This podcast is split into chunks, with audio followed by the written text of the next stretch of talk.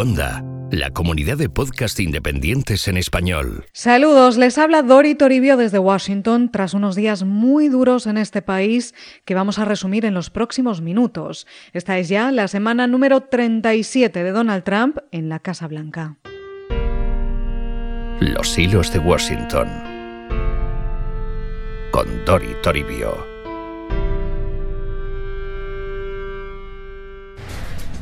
Breaking news now on CBS 2 News at 11 an active shooter situation on the Las Vegas Strip. It sounds like it began at the Route 91 Harvest Country Music Festival at the Mandalay Bay Resort Event Center in Las Vegas tonight. Dramatic video is being posted on social media. Las Vegas PD just tweeted We are investigating reports of an active shooter near the Mandalay Bay Casino. I hurt myself today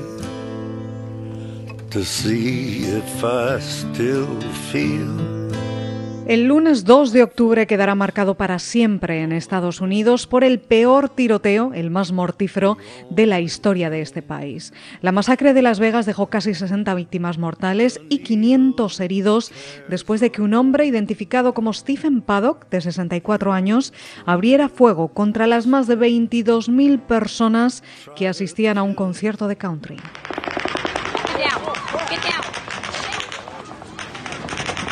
Y lo hizo desde el piso 32 de un hotel justo enfrente, desde las alturas, algo que no es tan habitual en este tipo de ataques o no lo era hasta ahora. Los testigos cuentan que no tenían a dónde huir porque no sabían de dónde venían los disparos. We had no idea like if there was people in the venue with guns, like no one knew where it was coming from. Fue la rápida reacción de la policía, de los vecinos y de los asistentes al concierto, protegiéndose unos a otros, lo que evitó una tragedia todavía mayor. I am no hero,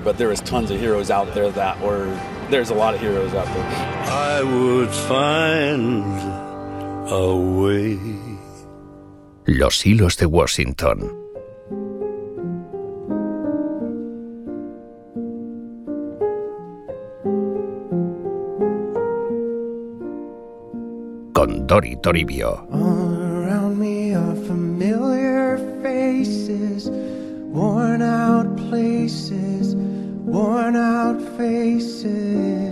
Según las autoridades, el asesino parecía tenerlo todo planeado. Se quedó durante días en el hotel, donde guardaba casi una veintena de armas, más otra veintena en su casa. Aquella noche rompió las ventanas blindadas, empezó a disparar y la policía le encontró muerto poco después. Así empezó la investigación en busca del porqué de esta matanza. El FBI descartó casi de inmediato vínculos con el terrorismo internacional. As this event unfolds, we have determined to this point no connection with an international terrorist group. As this investigation continues. Esto después de que el Estado Islámico reivindicara insistentemente esta matanza, pero sin una sola prueba. Los expertos insisten en que el perfil de este atacante es muy diferente. Un jubilado estadounidense blanco, inversor inmobiliario, con afición a los casinos e ingresos de más de 5 millones de dólares anuales. Quizás era solo un demente, dijo el presidente de Estados Unidos. My fellow Americans, we are joined together today in sadness, shock, and grief. Last night, a gunman opened fire on a large crowd in Las Vegas, Nevada. It was an act of pure evil. Poco después del tiroteo, Donald Trump lanzó un rotundo y contenido discurso a la nación para enviar condolencias, ánimo y un mensaje de unidad a un país en duelo.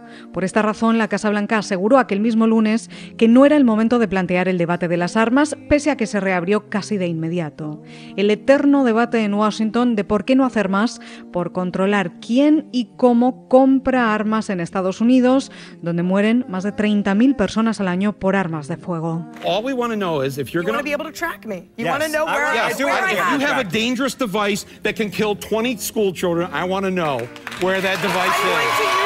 Este debate divide a este país hasta las entrañas. Republicanos y demócratas, norte y sur, políticos y lobbies.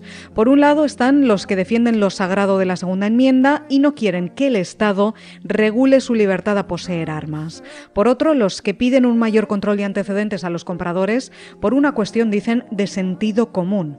Un debate enquistado en Estados Unidos desde hace décadas y con una pequeña puerta abierta esta semana.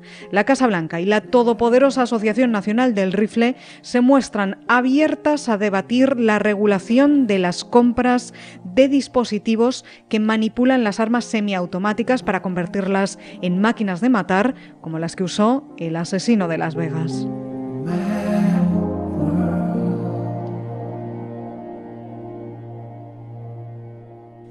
Trump viajó a Las Vegas el miércoles 4 de octubre junto a la primera dama. Se reunieron con autoridades, familias de víctimas y heridos en los hospitales. Un momento importante para los presidentes aquí, de quienes los estadounidenses esperan que en estos momentos de dolor se conviertan en la voz del consuelo del país. Donald Trump superó esta prueba, esta difícil prueba, en una de las peores tragedias que se recuerdan aquí.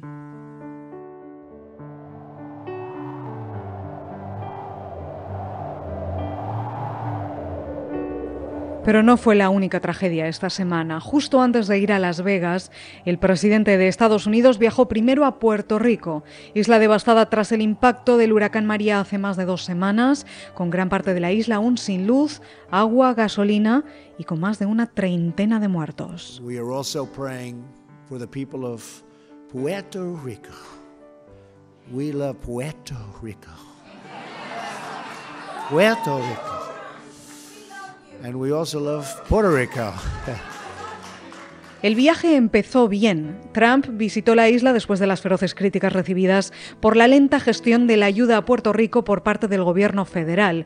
Una muy amplia delegación de Washington viajó hasta allí para reunirse con las autoridades locales, coordinar los servicios de emergencias de FIMA y acelerar las cosas. Esta parte fue bien. La coordinación fructífera, dijeron ambas partes. Lo que no salió tan bien fueron las palabras y gestos del presidente de Estados Unidos.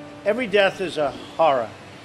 But if you look at a real catastrophe like Katrina, and you look at the tremendous hundreds and hundreds and hundreds of people that died, uh, you can be very proud of all of your people, all of our people working together. 16 versus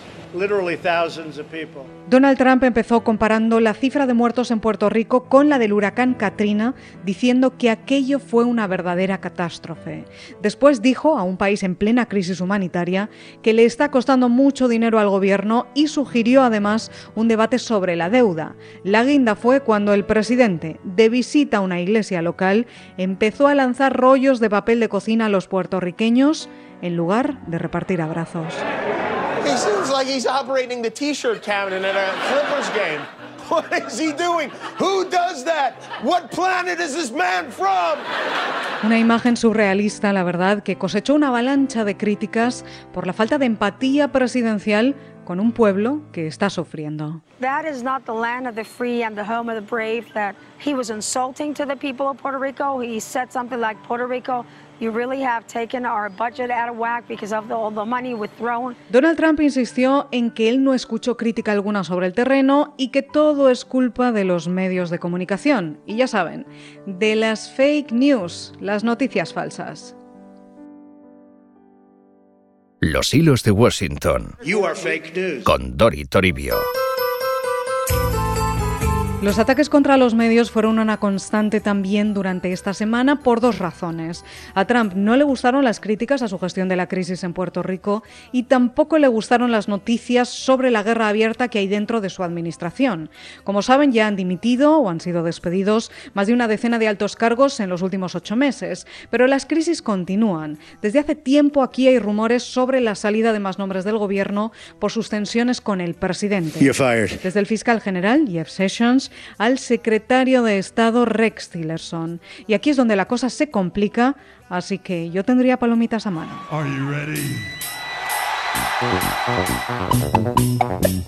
Este es el lío. Según Político, Tillerson estuvo a punto de dimitir el verano pasado al sentirse desautorizado constantemente por el presidente Trump y por su yerno Jared Kushner, con mucho protagonismo en la agenda diplomática estadounidense.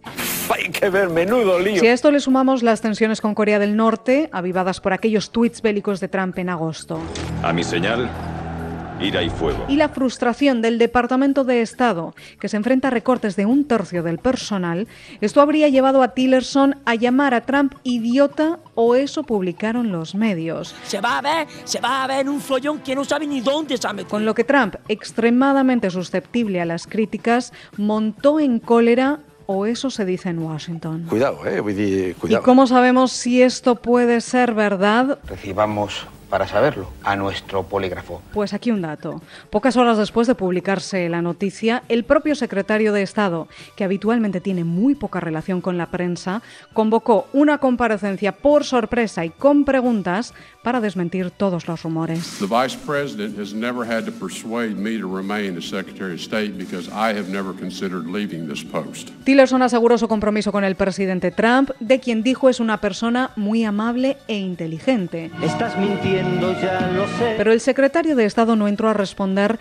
si había llamado o no idiota al presidente y esto desencadenó aquí un debate abierto en esta ciudad sobre si lo había hecho o no, si iba a dimitir o no ¿Y cuál es la verdad en todo este asunto?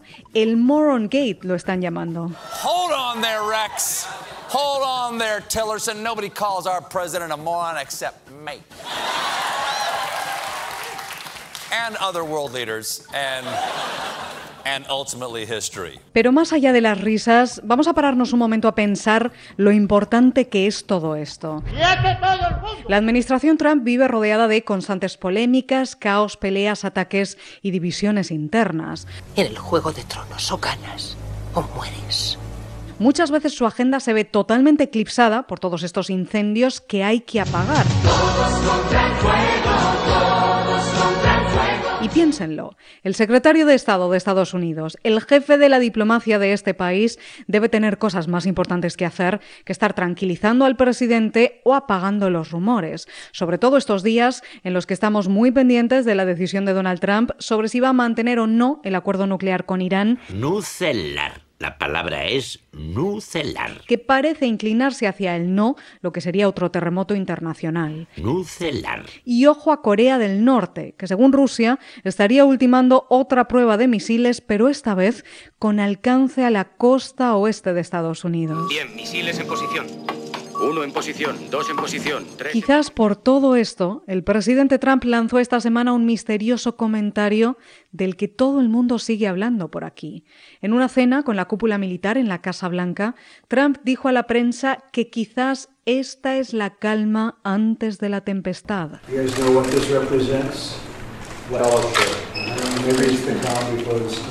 Mr. President, what did you mean by calm before the storm? You'll find out. ¿A qué se refirió el presidente de Estados Unidos? No lo sabemos, desde entonces no ha querido aclararlo, ni él ni la Casa Blanca, y esto genera aquí preocupación, en un país que lleva semanas escuchando especulaciones sobre una nueva guerra. ¡Allá! ¡Viene una tormenta! What did he just say? He said there's a storm coming. I know.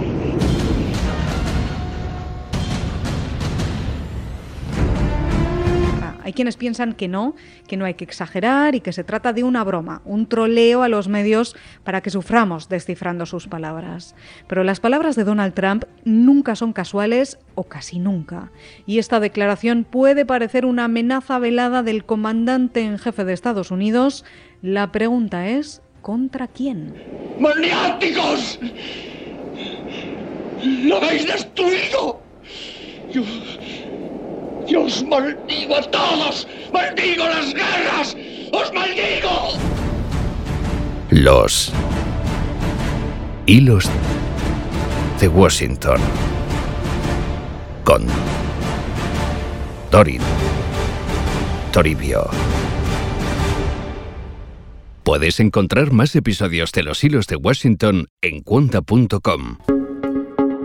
Y además descubrirás Binarios un programa de Ángel Jiménez de Luis que analiza cada semana la actualidad tecnológica junto a un invitado. Si hay una lucecita roja, yo, eh, yo esto he estudiado. Si hay una lucecita roja es que ya está grabando bien. Hola y bienvenidos una semana más a Binarios. ¿Por qué empezamos? ¿Empezamos con Apple, por ejemplo? Por ejemplo. Juan Castromil. Buenas, buenas. ¿Qué tal? Está aquí esta semana conmigo de nuevo Rosa Jiménez Cano, corresponsal de- del país en Silicon Valley. Rosa, ¿qué tal? Hola, buenas tardes. Eh, te quería traer aquí porque has estado en todos los sitios donde había que estar estas últimas dos semanas. Sí, ha sido el Elevate Summit. Descubre nuevos podcasts en Cuanda, la comunidad de podcast independientes en español.